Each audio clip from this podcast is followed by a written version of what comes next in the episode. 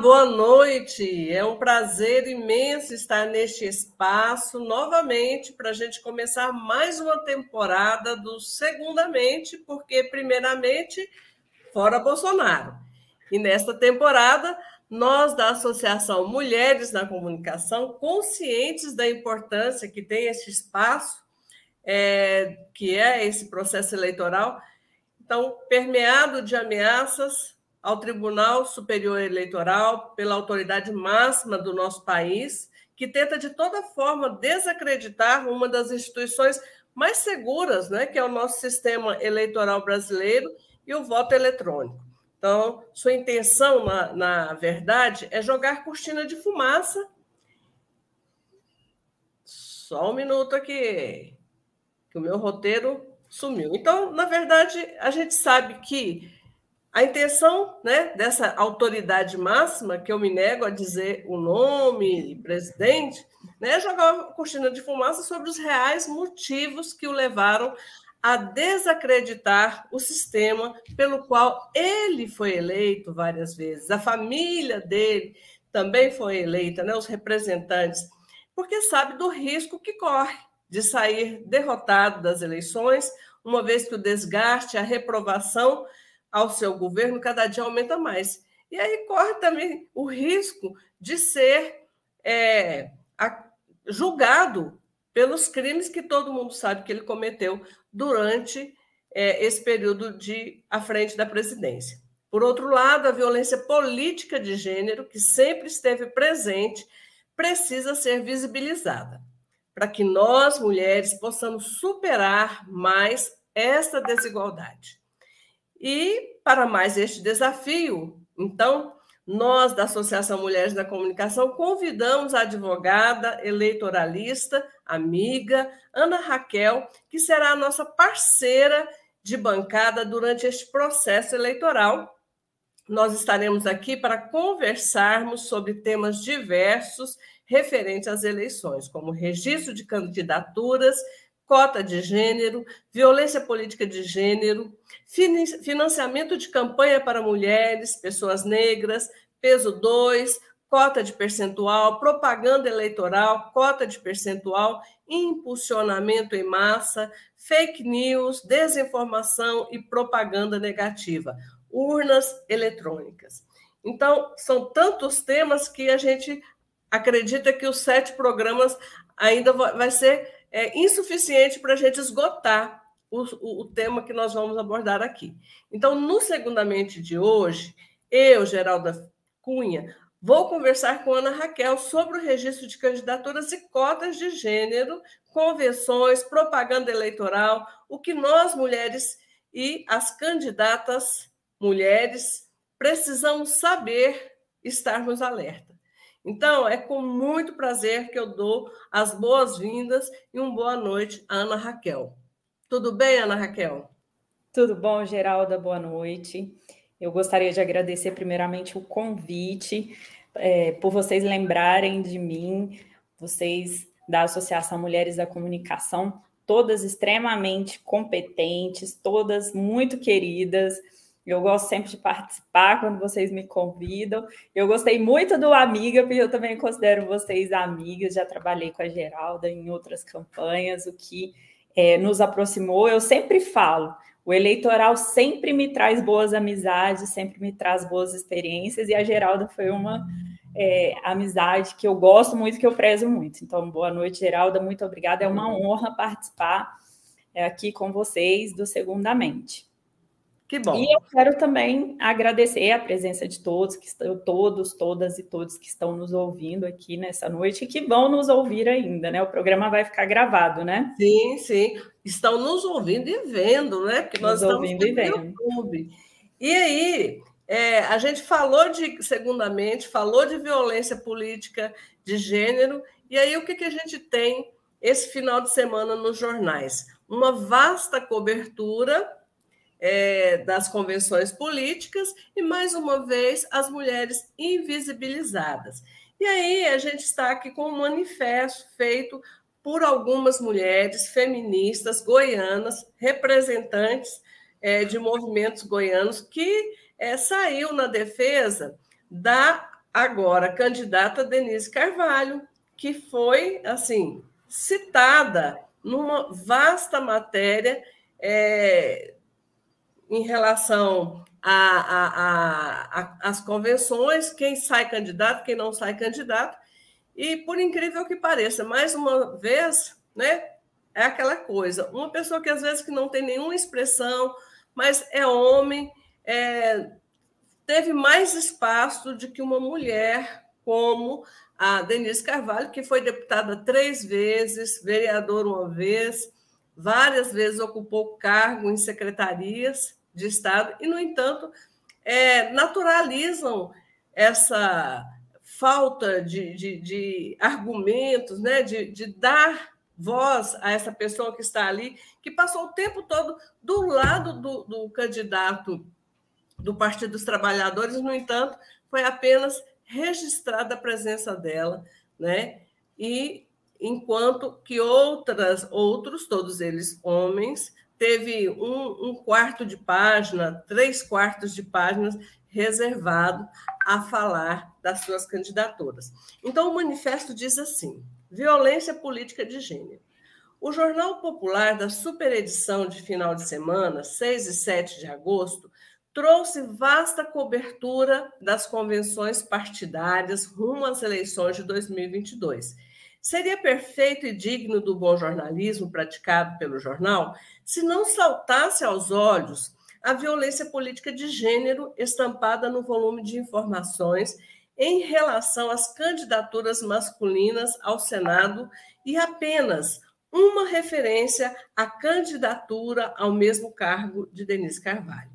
Até mesmo a referência à desistência do representante do Partido Verde, Cristiano, em favor de Denise, mereceu mais destaque do que a presença de uma mulher que teve três mandatos como deputada estadual, um mandato como vereadora e esteve à frente de duas secretarias de Estado.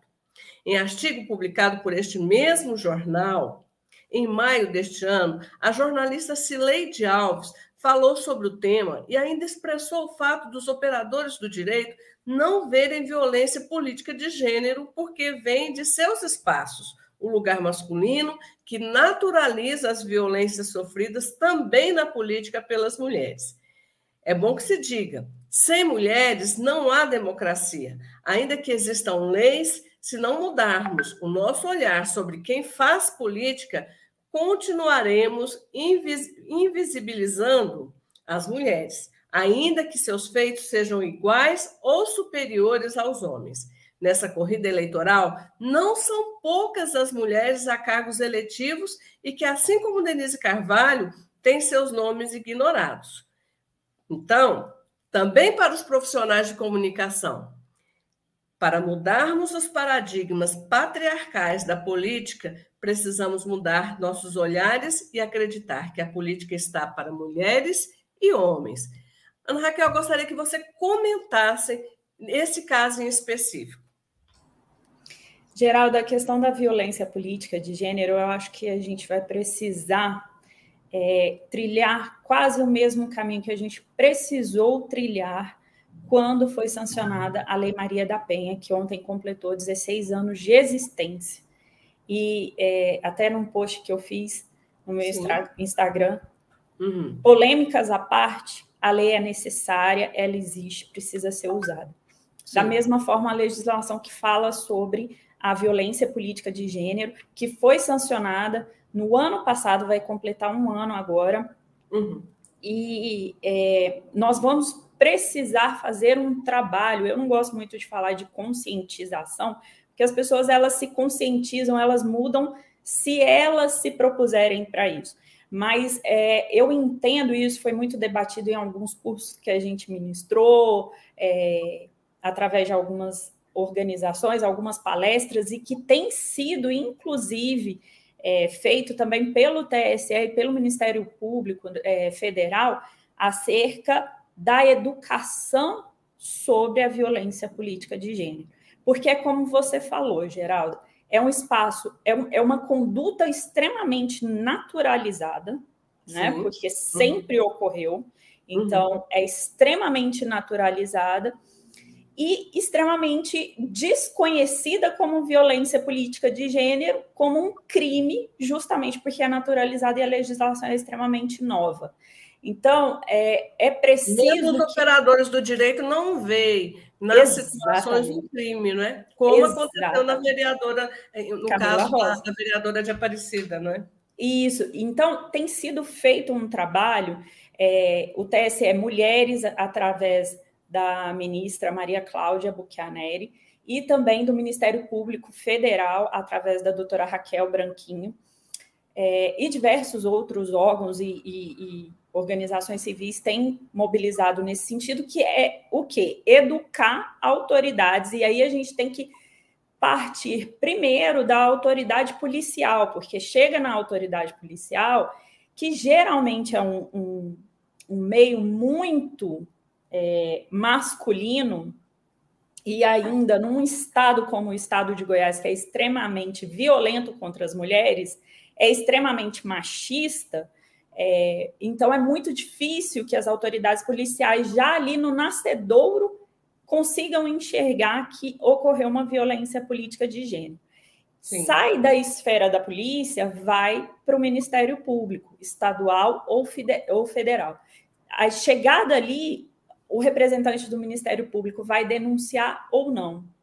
Então, assim, no caso da vereadora Camila Rosa, houve um agravante, porque além da, da, do Ministério Público, né, o representante do Ministério Público ter achado normal é, o fato dela ter sofrido um corte de, de microfone no momento em que ela estava em uma questão de ordem, ainda ele revitimizou ela, porque uhum. ele colocou como se fosse um direito do parlamentar ali é, a Enquanto sua imunidade parlamentar e tal, e fez, fez uma salada de frutas ali, vamos dizer, de conceitos jurídicos e entendimentos jurídicos, e não denunciou. Então, foi Sim. arquivado, ou seja, nem subiu é, efetivamente. A gente pediu uma reconsideração para o juiz, eu, inclusive, fui advogada no caso, eu pedi uma reconsideração para o juiz o juiz não reconsiderou porque ele poderia ter mandado para a instância revisora do Ministério Público Estadual e ele entendeu que não e arquivou.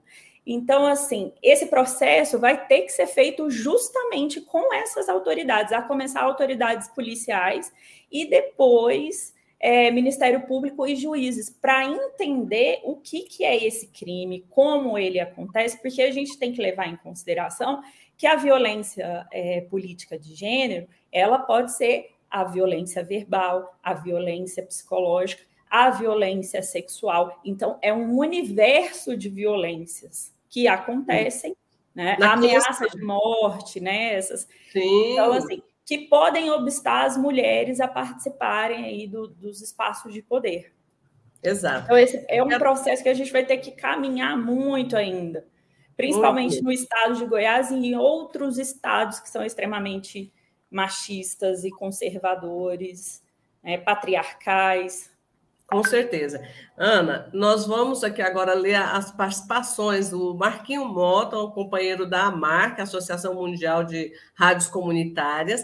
Ele está também nos acompanhando e diz: Oi, Geralda, meus parabéns. A ideia é fantástica. Se tu me permite uma sugestão, ainda sobre esse tema, seria interessante ouvir mulheres negras, indígenas e trans, para ter olhares mais diversos. E mais uma vez, meus parabéns pelo programa. Um grande abraço. Obrigada, Marquinho. Sim, nós vamos discutir com essas mulheres, com essa diversidade que você nos apresenta em outro programa nosso, podcast Prosa, Mulher e Política. Esse espaço do Segundamente, nesse momento, é para esclarecimentos, né? porque exatamente a gente tem essa dificuldade de entender o que é violência política. E essa formação que a Ana Raquel diz, né, da necessidade é, de que os operadores do direito precisam ter, eu estenderia a todos os segmentos sociais, que é um tema, apesar de recorrente, muito novo para nós. Né? E aí eu gostaria de, de, também agradecer a Bruna Porto, que é a nossa é, presidenta da Associação Mulheres na Comunicação e que está aqui hoje no nosso backstage, fazendo todo o apoio, né? E eu quero dizer que esse é o nosso primeiro episódio do Segundamente e ele será disponibilizado também como podcast nas principais plataformas de streaming de áudio no canal Mulheres na Comunicação. Será disponibilizado também na rádio web Mulheres na Comunicação, sendo retransmitido às quartas-feiras, às 10 horas.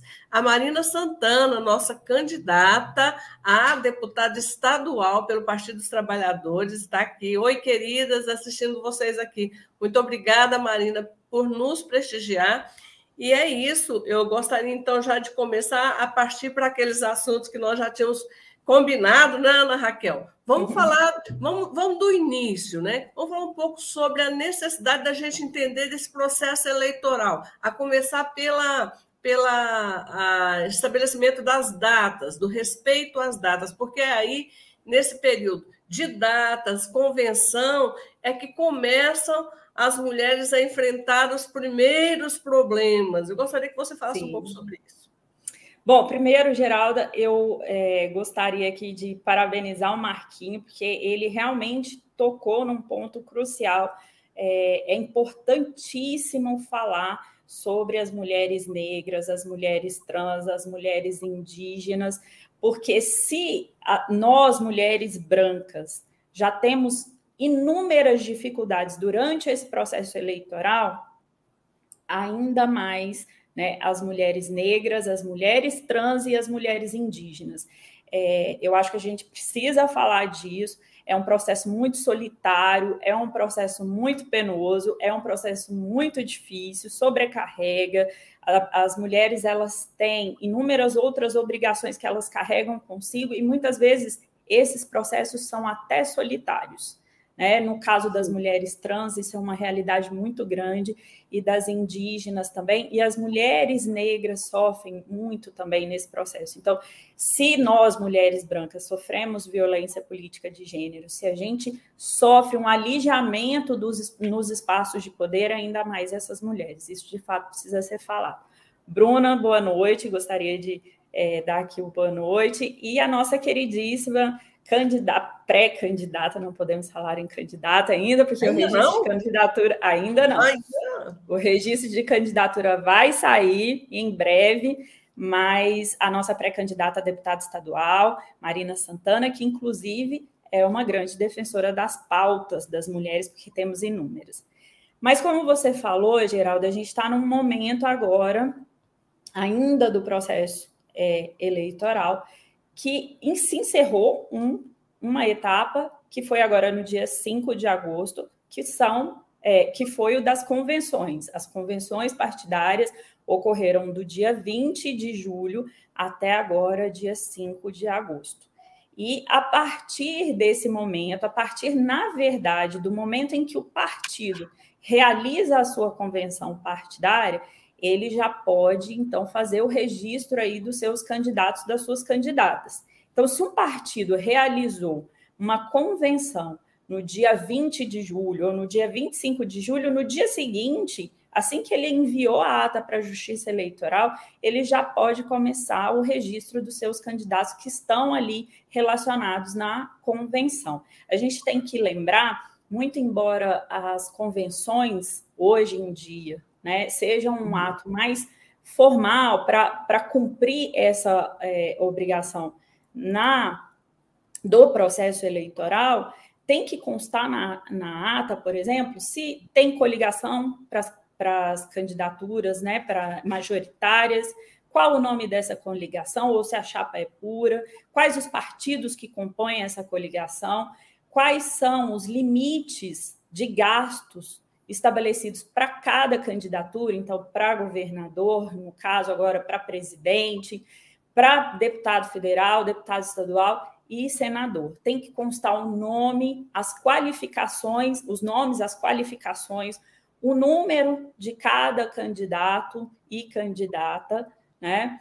Uhum. Então, é, tem que se observar também que tem que constar na ata da convenção a, que o partido observa as cotas de gênero, e aí eu gosto muito sempre de deixar claro, gente, é cota de gênero, não é cota para mulher, apesar, que ser, apesar de ter se tornado uma regra ter somente 30% de mulheres nas uhum. chapas, a cota é de gênero. Então, pode ser que se uma chapa tiver 50% de homens, obrigatoriamente tem que ter 50% de mulheres. Se tiver 30% de homens, tem que ter 70% de mulheres. Se tiver 30% de mulheres, 70% de homens. Então, a cota é de gênero, não é cota ou seja, de mulher. A cota mínima é de 30%.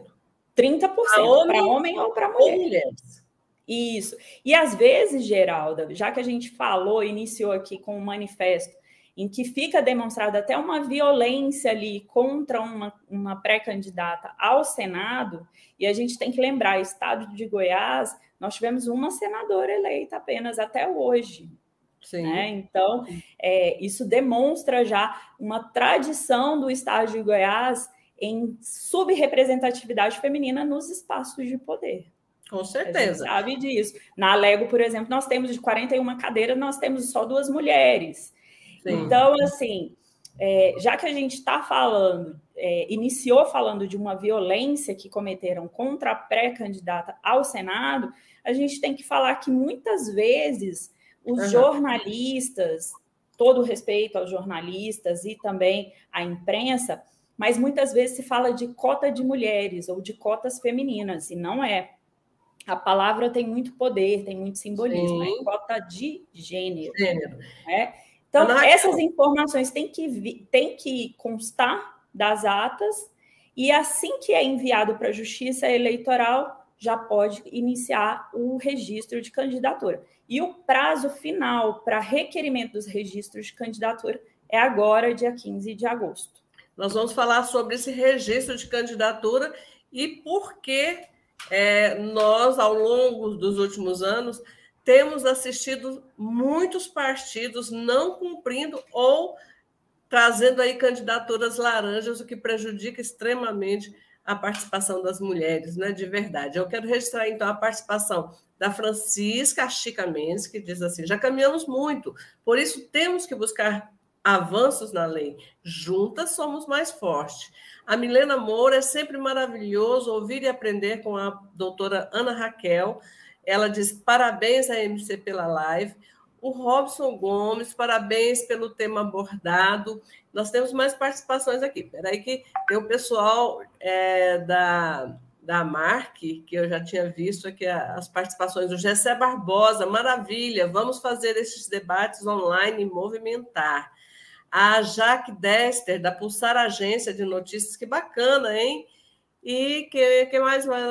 É, isso mesmo. Então, vamos falar desse registro, é, Ana Raquel, que a gente conversou muito sobre isso e a gente percebe, inclusive em Goiânia, nós estamos.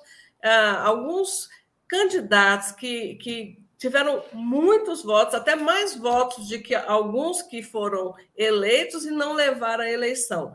E aí se descobre que houve um descumprimento da legislação, mas a morosidade da lei faz com que os pingos não sejam colocados. Quer dizer, nós poderíamos ter boas pessoas nos representando nesse espaço, poder, inclusive mais mulheres, não é isso? Sim. Explica para a gente.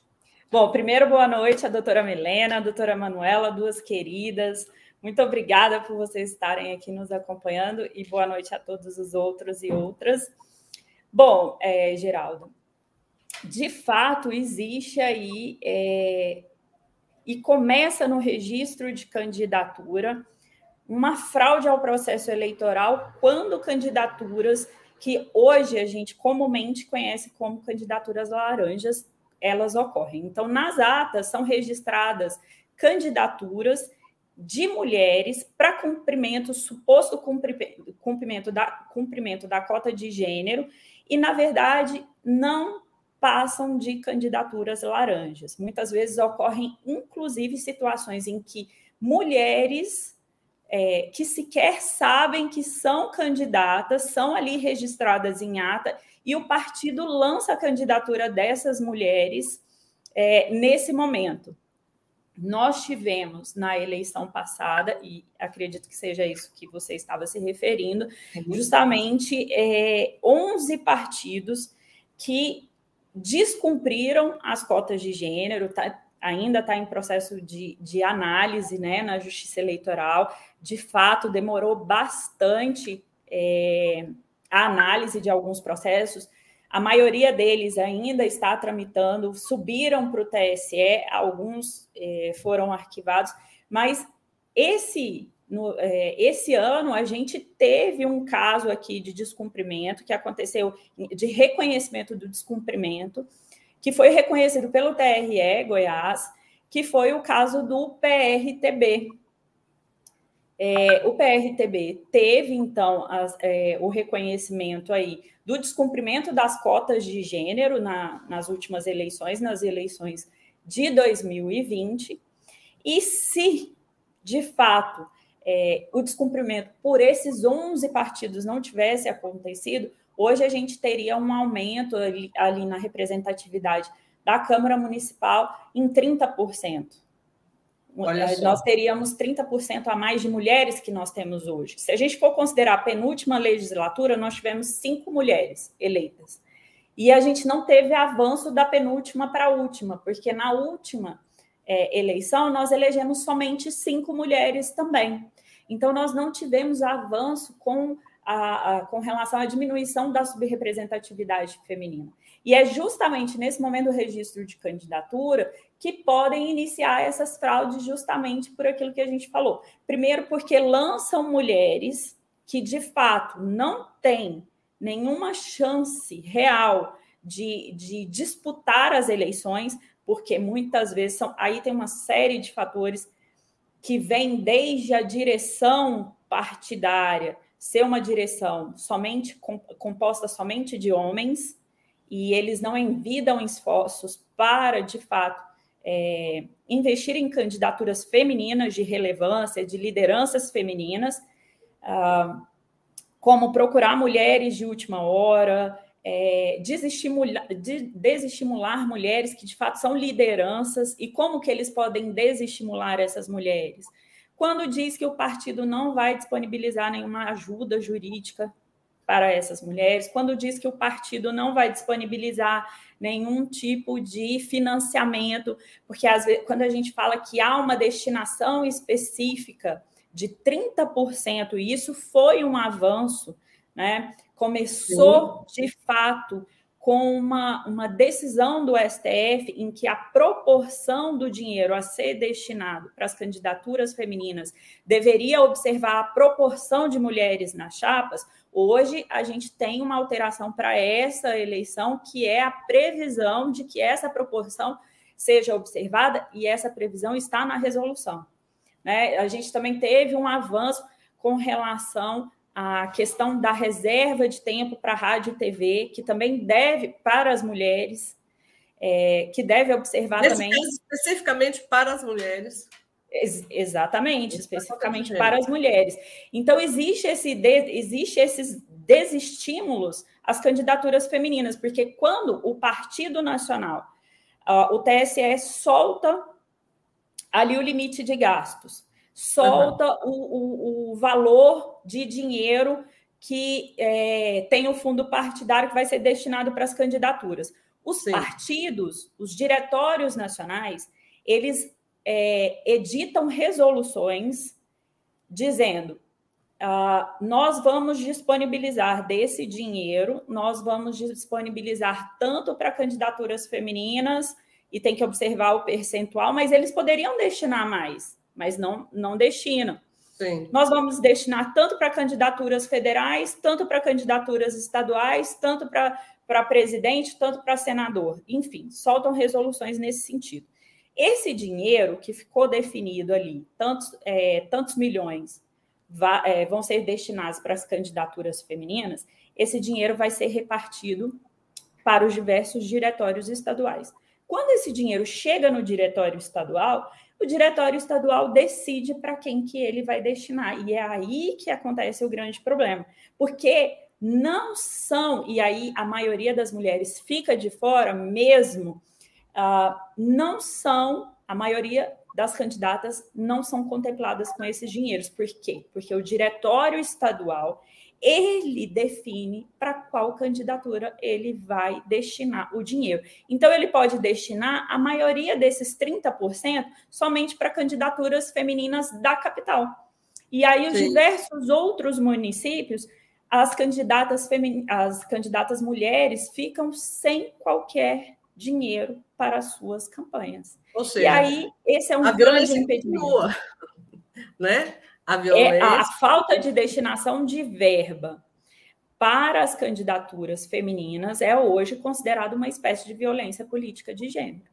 Então Sim. a gente vê que essa violência ela já nasce ali muito antes até do, do registro de candidatura. Sim. Ela já nasce ali quando o limite de gasto é estabelecido, quando, quando as, as direções executivas, as direções partidárias são partidárias. compostas somente de homens, né, que não tem intenção alguma de mudar o status quo. Exatamente. Então, e aí o registro de esse período de convenções e de registro de candidatura tem ali esses momentos em que são reafirmadas é, as violências e são cometidos alguns crimes eleitorais que maculam todo o processo eleitoral. Sim, e deixa eu registrar aqui mais duas participações. A Solange de Santa Cruz, boa noite. A fala da doutora Ana Raquel é sempre clara e instrutiva. Satisfação ao ouvi-la. É, a ABMCJ, Distrito Federal, né, Associação Brasileira, depois você fala aí o, o, da, da, dos juristas aí, das mulheres, né, é. de carreira jurídica. É, jurídica. E depois, Sandra Teixeira, um abraço, Sandra. Conheci mulheres que se candidataram por dinheiro e outras que desistiram por falta de apoio. Então, é sobre isso mesmo que Ana Raquel estava dizendo, né? estava falando, e eu penso que é, a formação política de gênero dentro dos partidos é fundamental para que as mulheres e homens tomem conhecimento né, dessas é, especificidades dentro da lei, né? Porque assim, o que a gente percebe e na, no último processo eleitoral para vereador e vereadora, eu, eu, participei de perto, então eu tive, eu conheci essa realidade que a Ana Raquel traz para a gente, que a Sandra traz para a gente, é que se a candidata que se, se propôs a participar daquele processo não tiver conhecimento, dentro do próprio partido ela, é, ela já é já é tirada dela o direito de concorrer. Ela já, já chega ali é, com o destino definido de que ela não vai ser eleita. Porque a, o recurso que está vindo, que já não é muito, já tem destinação é, definida. Isso é realmente assim muito, muito desrespeitoso, para não dizer que é crime também. Não é? é crime, é crime. Ó, boa noite para a BMCJ Nacional, Associação Brasileira de Mulheres de Carreira Jurídica. Eu tenho um carinho enorme pela BMCJ, pelos serviços que a BMCJ presta às mulheres e meninas do Brasil, quando traz inúmeros cursos, inclusive esse ano a gente comentou um curso é, muito importante, justamente onde o tema era violência política de gênero. Então, é, foi a terceira edição do curso, muito interessante. Quem tiver interesse de acompanhar também o canal da BMCJ no YouTube, fica à vontade, o curso está todo lá também. A gente tem palestrantes assim é, competentíssimas e, e experts nos assuntos.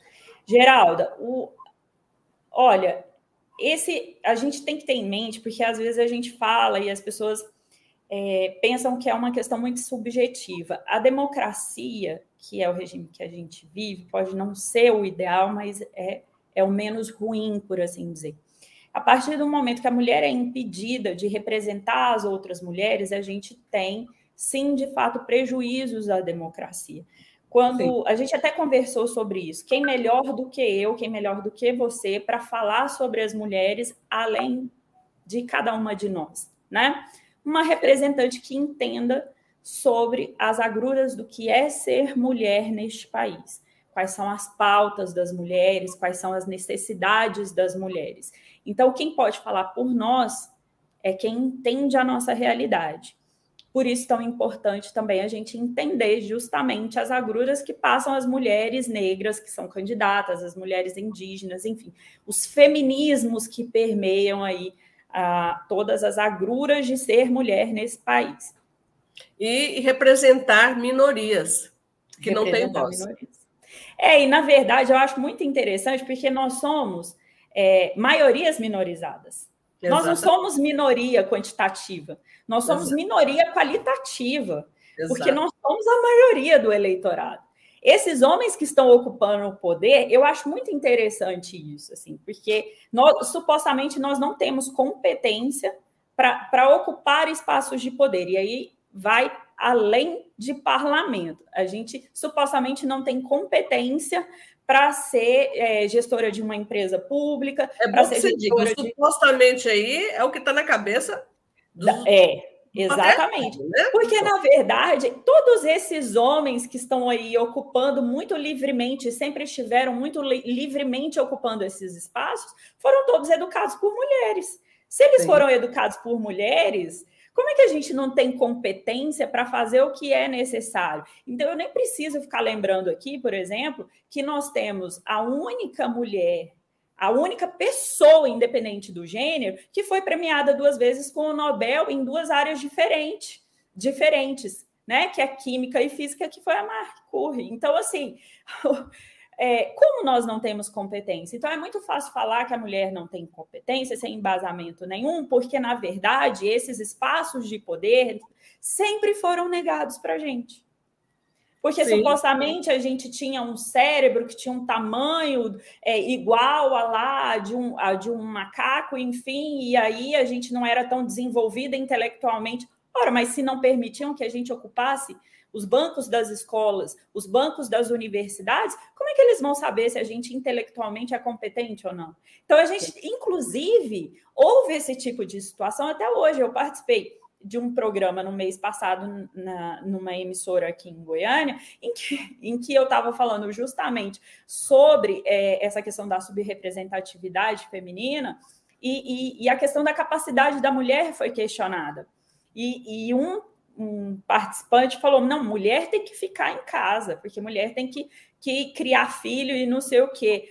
Ué, por quê? Verdade, a, a, obrigação têm... de educar os filhos é só da mulher, do homem é, não o é. argumento deles é sempre o mesmo, né? Que é baseado numa falsa moral, numa falsa é, parâmetro de família, né? Aquela família é, baseada em papéis distintos, sabendo que no dia a dia a realidade brasileira não é essa. A realidade brasileira é de 50% das mulheres é, são chefes de família hoje, querendo ou não querendo, hoje é uma necessidade, não é uma opção. E são mães solos. Por quê? Porque os homens não têm obrigação com seus filhos. Sim. Não precisa ter obrigação com as mulheres, mas eles não têm obrigação com seus filhos. filhos. É um abandono físico, material e emocional dos filhos. A educação, a criação, o amor é relegado só para a mulher e isso Exato. é um dos motivos, Geraldo, de porque muitas vezes muitas lideranças femininas espalhadas uhum. por esse país deixam de participar do processo eleitoral, porque se o partido não disponibiliza uma assistência jurídica durante esse período, se o partido não e isso é muito importante falar, não disponibiliza uma, um contador especializado, porque a quantidade de mulheres que ficam abandonadas depois que o processo eleitoral termina e tem que prestar conta, contas e elas ficam inelegíveis. O abandono com relação à destinação de verbas, né? É, tudo isso faz com que essa liderança feminina, que muitas vezes tem que cumprir tripla jornada de trabalho para conseguir sustentar a sua casa e os seus filhos, deixe de se candidatar. E aí a gente, inclusive, ouve que mulher não se interessa por política. Como é que se interessa é. se ela tem que fazer uma opção, né? Ou sobrevive, ou educa Isso. os filhos, ou participa de política. E, e já está gente... comprovado que as mulheres elas se interessam por política, têm intenção de se candidatar, mas quando a mulher é confrontada entre é, cuidar dos seus filhos, da sua família, sustentar e se candidatar, elas vão escolher cuidar da sua família. Para homem, muitas vezes é mais simples. Às vezes a gente pode é, passar a noção de que a gente tem um revanchismo com o homem. Não, isso não é revanchismo. Aqui a gente está tá trazendo dados que decorrem de estudos, são feitos Sim. estudos, então tem várias pesquisas sobre isso. Essa questão da mulher é, se interessar por política, é, é, é, inclusive foi estudo da ONU. Então, assim, é muito mais tranquilo para os homens ocupar os espaços de poder quando tem uma mulher em casa é, preocupando em gerir a casa, em educar os filhos e dar toda essa estrutura por trás do homem. Muitas Exato. vezes as mulheres não têm e Exato. o partido não proporciona. Exato. Ana Raquel, inclusive, quando você traz é, essa realidade, é, a gente percebe, por exemplo, isso é da estrutura, isso é estrutural, por isso que a gente fala que o machismo é estrutural. Né? É, a gente nasce, cresce, desculpa, vendo homens ocupando lugares públicos, é, isso assim, é, é dentro de casa. É natural, o homem ele trabalha o dia todo, ele tem o direito de ir para o barzinho à noite, encontrar os amigos, para relaxar, para desestressar. As mulheres Naturalmente, não, não né? Não. A maioria não tem, né? E isso é, como eu disse, naturalizou-se. Então, ao longo dos anos, dizer que as mulheres não gostam de política ou que as mulheres precisam cuidar de seus filhos é tirar delas o direito, né? é não dar o direito. E a, a gente vem conquistando espaço, a gente vem conquistando é, leis que, que trazem e que contemplam, mas infelizmente a gente ainda não chegou ao ponto, e aí é o ponto que eu, que eu tenho batido, a tecla que eu tenho batido. É preciso fazer formação política dentro dos partidos. É preciso Sim. fazer formação política em outros é, espaços, por exemplo, de sindicatos. Por que, que a mulher serve para ir lá para fazer militância, mas na hora de ocupar cargos de poder, muitas vezes o tapete é puxado, né? Ou ela tem que abrir mão exatamente porque precisa de cuidar dos filhos, precisa de fazer esse tipo de opção. Mas, enfim, nós vamos falar sobre outros assuntos importantes. Eu quero deixar aqui também o meu abraço à Divina Silva, que está parabenizando a mim e a você, Ana Raquel, pelo debate, por essa conversa tão esclarecedora. E aí eu quero que você também, a gente falou já aqui de cotas de gênero, das convenções, dos registros, das datas, não é? E você também trouxe agora é, o que impede as mulheres de assumir os espaços de poder, né, de exercer essa cidadania, mas a gente pode, pode falar mais ainda a respeito é, dessa fraude eleitoral. Acho que é importante a gente deixar claro como que uma mulher que é candidata ou como uma mulher que é cidadã e quer votar em outra mulher pode colaborar nesse processo de não é, deixar um crime como esse que a gente acabou de dizer, dos partidos, é, e, e, que a Sandra trouxe, conheci mulheres que ganharam de, dinheiro e que, no entanto, não saíram candidatas. Fazer com que esses casos, que cada um de nós, às vezes, é, temos conhecimento, mas a gente não toma atitude. A gente precisa denunciar isso.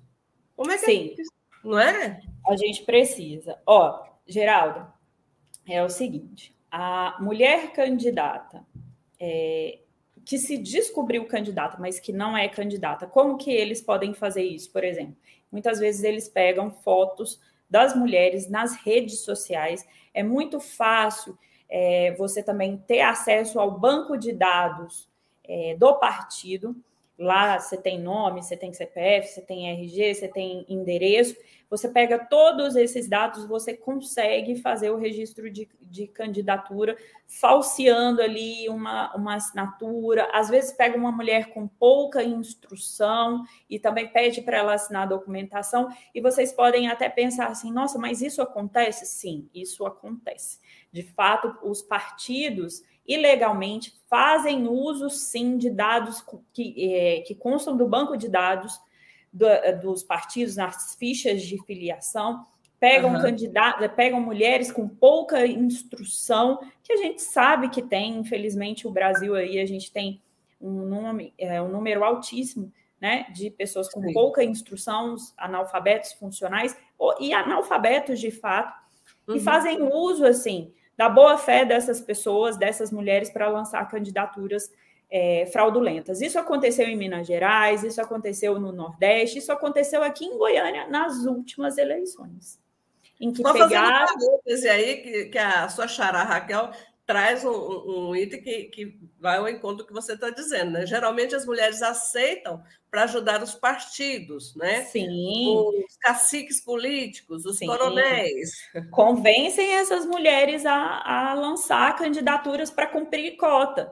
Eles não têm. Porque qual que é a maior finalidade de é, lançar candidaturas fraudulentas, laranjas? É o desvio da verba é, feminina para candidaturas, para outras candidaturas, geralmente as masculinas. Né? Então, assim, esse, esse é o principal motivo da, das candidaturas laranjas. Então, quando alguém dentro do partido tem conhecimento de que o partido é, tem esse tipo de atitude, pode denunciar por meio do aplicativo chamado Pardal, que é um aplicativo que já está atualizado desde o mês passado, desde final de maio, se não me engano. Ele foi atualizado e foi disponibilizado para ser baixado aí para o celular. E nesse aplicativo você tem a, a possibilidade de colocar os seus dados, mas pedir que essa denúncia seja anônima, então a pessoa vai ficar com seus dados totalmente preservados. Você pode fazer essa denúncia através desse aplicativo e aí a, a justiça recebe, analisa e, se for o caso, o Ministério Público entra com uma representação. Isso não vale somente para o caso de candidatura fraudulenta laranja, vale para todo tipo de lista eleitoral. Viu alguém derramando santinho, viu alguém com propaganda irregular, pode denunciar pelo Pardal. Lá, inclusive, tem a possibilidade de você anexar arquivos para mandar junto com a sua denúncia. Você também pode é, ligar na ouvidoria do TRE. Você pode ligar para a ouvidoria do TRE, você pode se encaminhar no TRE. Hoje também a maioria das sessões é, eleitorais elas têm é, canal do YouTube, é, canal do WhatsApp. Então você pode enviar por ali também. Então a justiça, você pode ir no Ministério Público e denunciar diretamente. E pode fazer denúncia anônima, Ana Raquel? Pode, na verdade, você vai fazer a denúncia e pedir que você fique anônimo, né? Sim. Então, é, os seus dados vão ser preservados. Inclusive, quando a representação ela é proposta, o processo ele é todo eletrônico agora, né? Uhum. É, já tem um tempo, na verdade. Sim. Mas quando, quando a representação ela é protocolada, é, é, é destacado que é decorrente de denúncia anônima. Então, o Ministério Público propõe essa representação ou vai propor essa ação se ele receber uma denúncia, no caso de, de é, candidatura fraudulenta, ele vai propor a ação específica, né? No caso, mais, uhum. que é uma ação de investigação judicial. Então, ele, é, ou então também pode ser é, uma cassação do diploma eleitoral, então, uhum. da diploma, porque tem a diplomação e depois tem a posse, né? Uhum. Então, o Ministério Público, quando recebe essa denúncia, ele pode propor essa ação. Os partidos também podem propor essa ação. Então, se, se algum partido toma o conhecimento de uma fraude eleitoral nesse sentido, ele pode demandar contra outro partido. Não é só o Ministério Público. Então, assim, tem todos esses canais. A Justiça Eleitoral ela é bastante célere e, e ela tem envidado esforços, né? Como, como a gente já falou aqui é, hoje já tem mais mecanismos de proteção que estão previstas na própria legislação para tentar barrar essas fraudes eleitorais. Por exemplo, Geraldo, no caso uhum. de, de é, dos partidos se utilizarem da, da, das fotos das candidatas, uma das uhum. medidas que o, o, o, TSE tomou foi o quê? Foi é, é, obrigatório que os candidatos agora peguem declarações das candidatas, onde elas afirmam que autorizam é, o partido a lançar as suas candidaturas. Aí você pode me dizer, nossa, mas isso é tão tênue. É tênue, mas já é um, porque é, é são passos de formiguinha, já claro. é uma, uma, um mecanismo aí que, que é utilizado. Né? Sim tem uma declaração de que a pessoa está ciente de que tem que prestar contas, que tem que acessar as publicações, enfim, tudo isso. O partido pode pegar a assinatura dessas mulheres e falar: não, a gente vai tomar conta de tudo e tal. Uhum. Mas essa mulher lá na frente, quando ela, por exemplo, não prestar conta e ela ficar inelegível, ela pode, uhum. na justiça mesmo, falar: olha, eu assinei esse documento, eu não sabia o que, que era é, o partido me entregou e eu agora estou com esse problema, porque a pessoa que fica inelegível não consegue tomar posse em cargo comissionado, não consegue tirar é, passaporte. Curso também, né? Exatamente. Você não consegue pegar bolsa não consegue uma série de. É, de... É, ou seja, ela fica é, refém do sistema, impossibilitada, Sim. inclusive, de exercer a sua cidadania, cidadania. e ter os direitos resguardados enquanto cidadã. Não é? Exatamente. A Raquel Mendes ainda diz assim: a atribuição de candidatura laranja já é uma forma pejorativa para referir às mulheres, que são sempre comparadas com coisas, principalmente comestível. Quer dizer, é machismo de toda a ordem, né? É a coisificação da mulher, é a banalização é. Né, da figura da mulher. É um termo sim. coloquial, né? Assim, na é. verdade, é, eu prefiro candidaturas fraudulentas, mas a gente acaba sim. utilizando candidatura laranja porque é o, é o termo mais é comumente conhecido. Isso, né? que as pessoas identificam, inclusive, né, como, como crime. Mas a, a, a, candidatura fraudulenta, ela de fato é a melhor denominação, sim, porque não deixa de ser uma fraude ao processo eleitoral. E é, sim, Raquel, a mulher não é. tem um minuto de paz. Não tem, não tem. E, Ana Raquel, eu estive recentemente é, ali pelo Nordeste e me impressionou a quantidade de outdoors, de é, já é, é pessoas em plena campanha, pessoas que estão com mandato lá em Brasília e já fazendo campanha do sentido a família tal apoia o ciclano de tal. Como é que é? Isso não é violação da legislação? Não é, é tentar e, e... Como é que outdoor, outdoor é uma conduta vedada porque, assim, na propaganda eleitoral existem as formas, as condutas vedadas, né? As propagandas Sim. que são expressamente vedadas. É, geralmente, na propaganda eleitoral, o partido ou a candidato, o candidato, ele recebe uma notificação para que seja retirada essa, essa, essa propaganda irregular. No uhum. caso, o outdoor, é, a, a, vedação dele é assim: uhum outdoor é proibido, praticamente é Sim. isso.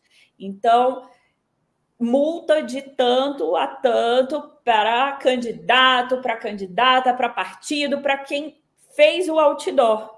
Uhum. A, então, empresa... a vedação, ela já é, não, não existe a possibilidade de notificação para retirada da propaganda sob pena de multa.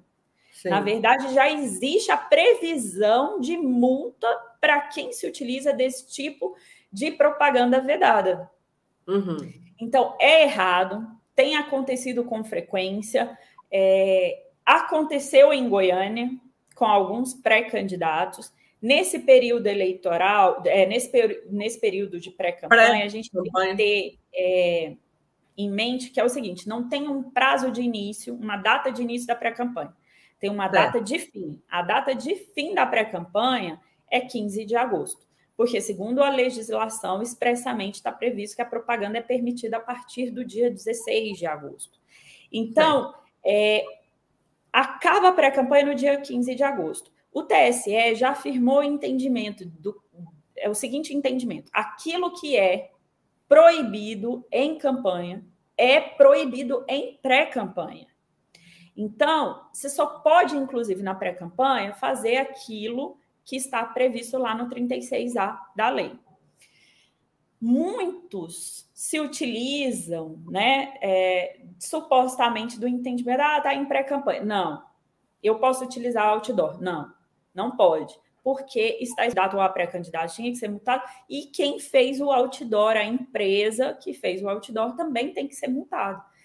Então, mas infelizmente não tem acontecido. A previsão que a gente, assim, a gente comenta no meio é que é, ninguém quis judicializar várias situações irregulares da pré-campanha, mas que a possibilidade de que a, a campanha seja extremamente judicializada, é, uhum. a gente tem comentado que isso vai ocorrer. Então, assim, é, é o pessoal, nem o Ministério Público decidiu, em vários uhum. casos, entrar com essa representação. Então, a, a, a, previsão que a gente tem é de uma campanha extremamente é, irregular por parte de alguns candidatos e candidatas e partidos, se utilizando de várias condutas vedadas. E aí a gente também tem uma possibilidade de uma campanha extremamente judicializada quando é. esse período do dia 16 de agosto se iniciar, o período eleitoral efetivamente se, se iniciar. E Mas está errado, de fato, está extremamente errado.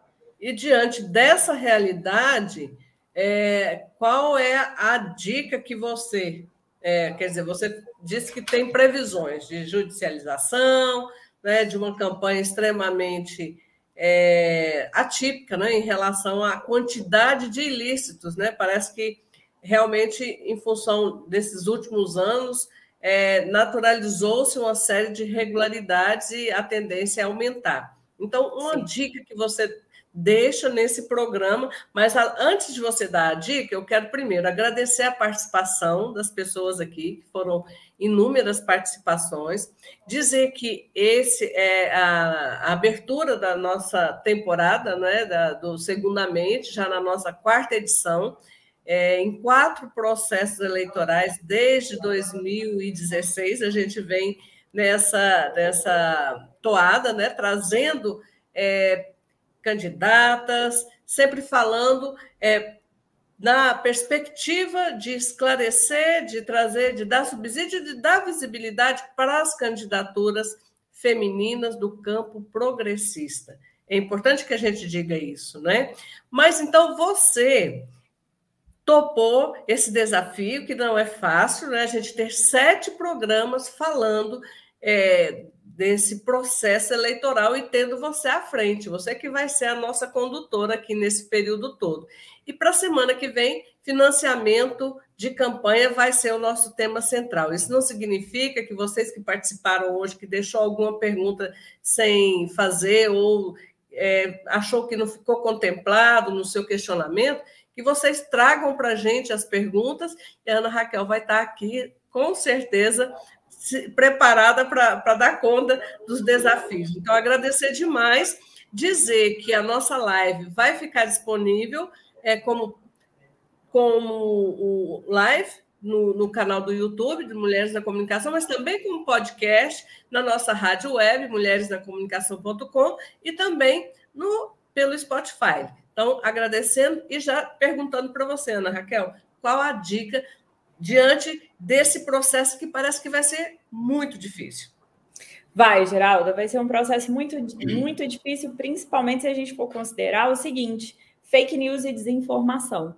Né? E a gente vai falar sobre isso também em, aqui em algum momento do, do Segundamente, porque é, nesse momento as redes sociais, infelizmente, elas são extremamente usadas e elas têm sido extremamente mal usadas, tanto por candidatos, né, e candidatas, pré-candidatos e pré-candidatos, quanto partidos e quanto militância, que muitas vezes não tem responsabilidade, muitas vezes não tem conhecimento é, de estarem cometendo crimes eleitorais. Então, a divulgação, a pessoa é, que não é candidato que não é candidato. Às vezes pensa assim, não, eu sou, eu não estou participando, eu não sou candidato, eu vou soltar isso aqui, não quero nem saber. Você pode sofrer uma representação, porque quem divulga uma notícia falsa, principalmente denegrindo o candidato, pode outro candidato ou outro partido pode responder por isso. E assim, muitas vezes é território sem lei. Muitas vezes, nem posso dizer que é território sem lei, mas é um território tão vasto que é difícil né, é, pegar efetivamente ali a fonte de onde surgiu. Né? A gente sabe que é vedado um provedor que não é daqui, mas as pessoas se utilizam de um provedor que é, é fica mantido fora do Brasil para disparar fake news. E isso é, é, é, fake news, a desinformação e a, a notícia falsa, ela tem um potencial de desequilibrar o pleito que é enorme.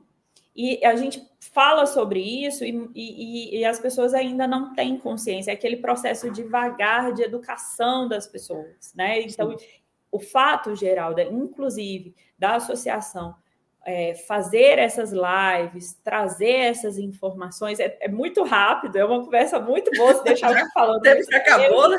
É, mas é, é muito importante isso que vocês estão fazendo. E eu acho que a informação ela tem que ser passada de forma simples, de forma clara, para que Sim. as pessoas tenham acesso a essa informação, porque acesso à informação e acesso à informação de forma clara é um direito humano, é um direito fundamental. Então não adianta falar palavra bonita, trazer lei o tempo inteiro. Não, as pessoas têm que entender qual que é a realidade tem que, tem que poder ter acesso a essa informação de forma que elas possam entender. Então, a dica que eu dou é: existem em vários, vários canais de verificação de notícias falsas. É, é, eu até aconselho as pessoas a irem nesse, uh, na internet e buscar esses canais. Tem vários. É, eu poderia até citar aqui, mas é, não vou fazer. Próximo mas, programa. É, a é... gente coloca nas hashtags, na legenda. Então, tá bom.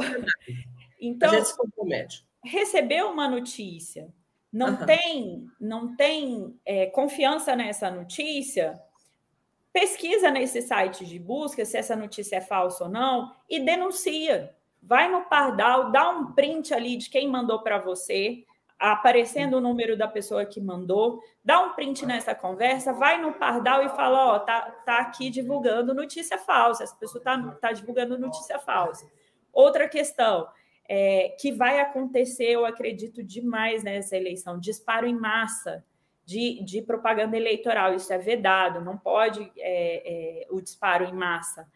Você recebeu um monte de é, propaganda eleitoral de uma candidata, de um candidato, você tem, é, você tem desconfiança de que ali aquela pessoa está usando um robozinho para disparar aquele material, printa ali aquela propaganda com aquele número e manda para o Pardal. Porque a gente tem que ter consciência que a cidadania ela tem que ser ativa. Eu faço parte do processo eleitoral enquanto eleitora, mas eu tenho que tomar a frente também e aí eu falo de cidadania ativa, de manter o processo eleitoral o mais transparente, o mais limpo possível. A obrigação não é só do TSE, do TRE, da sessão, da zona eleitoral, a obrigação não é só do governante X, Y, Z, ou enfim, não é, a obrigação é da gente. A Sim, nossa, a nossa é, é, democracia ela é representativa, mas ela tem nuances de participativa que são, inclusive, é, dispostas na Constituição Federal e depende da gente, enquanto cidadão, isso é importante para a construção da nossa democracia, de que a gente faça parte dos processos que vão é, modernizar, que vão aprimorar a, a, nossa democracia. Não adianta ficar só cobrando dos outros. Então, eu tenho, uhum. eu tenho que ter uma responsabilidade de não divulgar uma notícia falsa só porque eu sou claro. contra o partido XYZ, só porque eu sou contra a ideologia A, B ou C. Não, eu tenho que ter responsabilidade. Eu, enquanto cidadã, tenho que ter responsabilidade. Eu não sou importante só para apertar ali o, o, botãozinho da urna eletrônica, e a gente vai falar de urna eletrônica, que eu sou uma fã, pessoa, tem muita gente falando contra, mas é extremamente segura. Então, você que fala mal da urna, você colabore com o aprimoramento da sua democracia, faça uso da sua cidadania e vai denunciar quem está fazendo coisa errada, independente de partido vai para o Pardal, vai para a ouvidoria TRE, procura o Ministério Público e faça a sua denúncia. Nesse caso das eleições, o pleito, a circunscrição do pleito, ela é como é, é para presidente da República, para governador, para Senado, enfim. Então, você tem que procurar o Ministério Público Federal, que é o responsável agora, nesse caso, para as representações é, eleitorais. E tem, tem um aplicativo próprio do Ministério Público também, que você pode enviar essas denúncias. Então tem que Olha, começar com a gente. Claro. Né? E, e, Ana Raquel, eu tenho certeza que a Bruna anotou todos esses canais aí, e possivelmente a gente vai também repercutir esses canais de denúncia nas nossas redes sociais, né? nas redes sociais da AMC, no Instagram, no Facebook. Então, fiquem ligadas aí e ligados nas nossas redes sociais. Eu quero, por fim, agradecer às advogadas do Brasil oficial, que esteve presente aqui também, parabenizando. Legal. E a Raquel Mendes, que disse: infelizmente, nem todos têm condições de participar efetivamente na contribuição, principalmente as mulheres que já são atribuídas infinitas obrigações, e a Bruna Teixeira Porto, que nos apoiou e colaborou com a gente aqui o tempo todo no nosso backstage. Ela diz: agradeço a companheira de AMC, Geralda Cunha, e também a advogada doutora Ana Raquel, pelo excelente debate, didático, conteúdo de extrema relevância neste momento político do nosso país. E Ana Raquel, é, eu quero convidar é, você agora para a gente fazer o nosso, nosso grito. Né? Tá, Porque, segundamente, para quem não sabe por que desse nome, né? em 2016 a gente viveu um momento também muito difícil, né?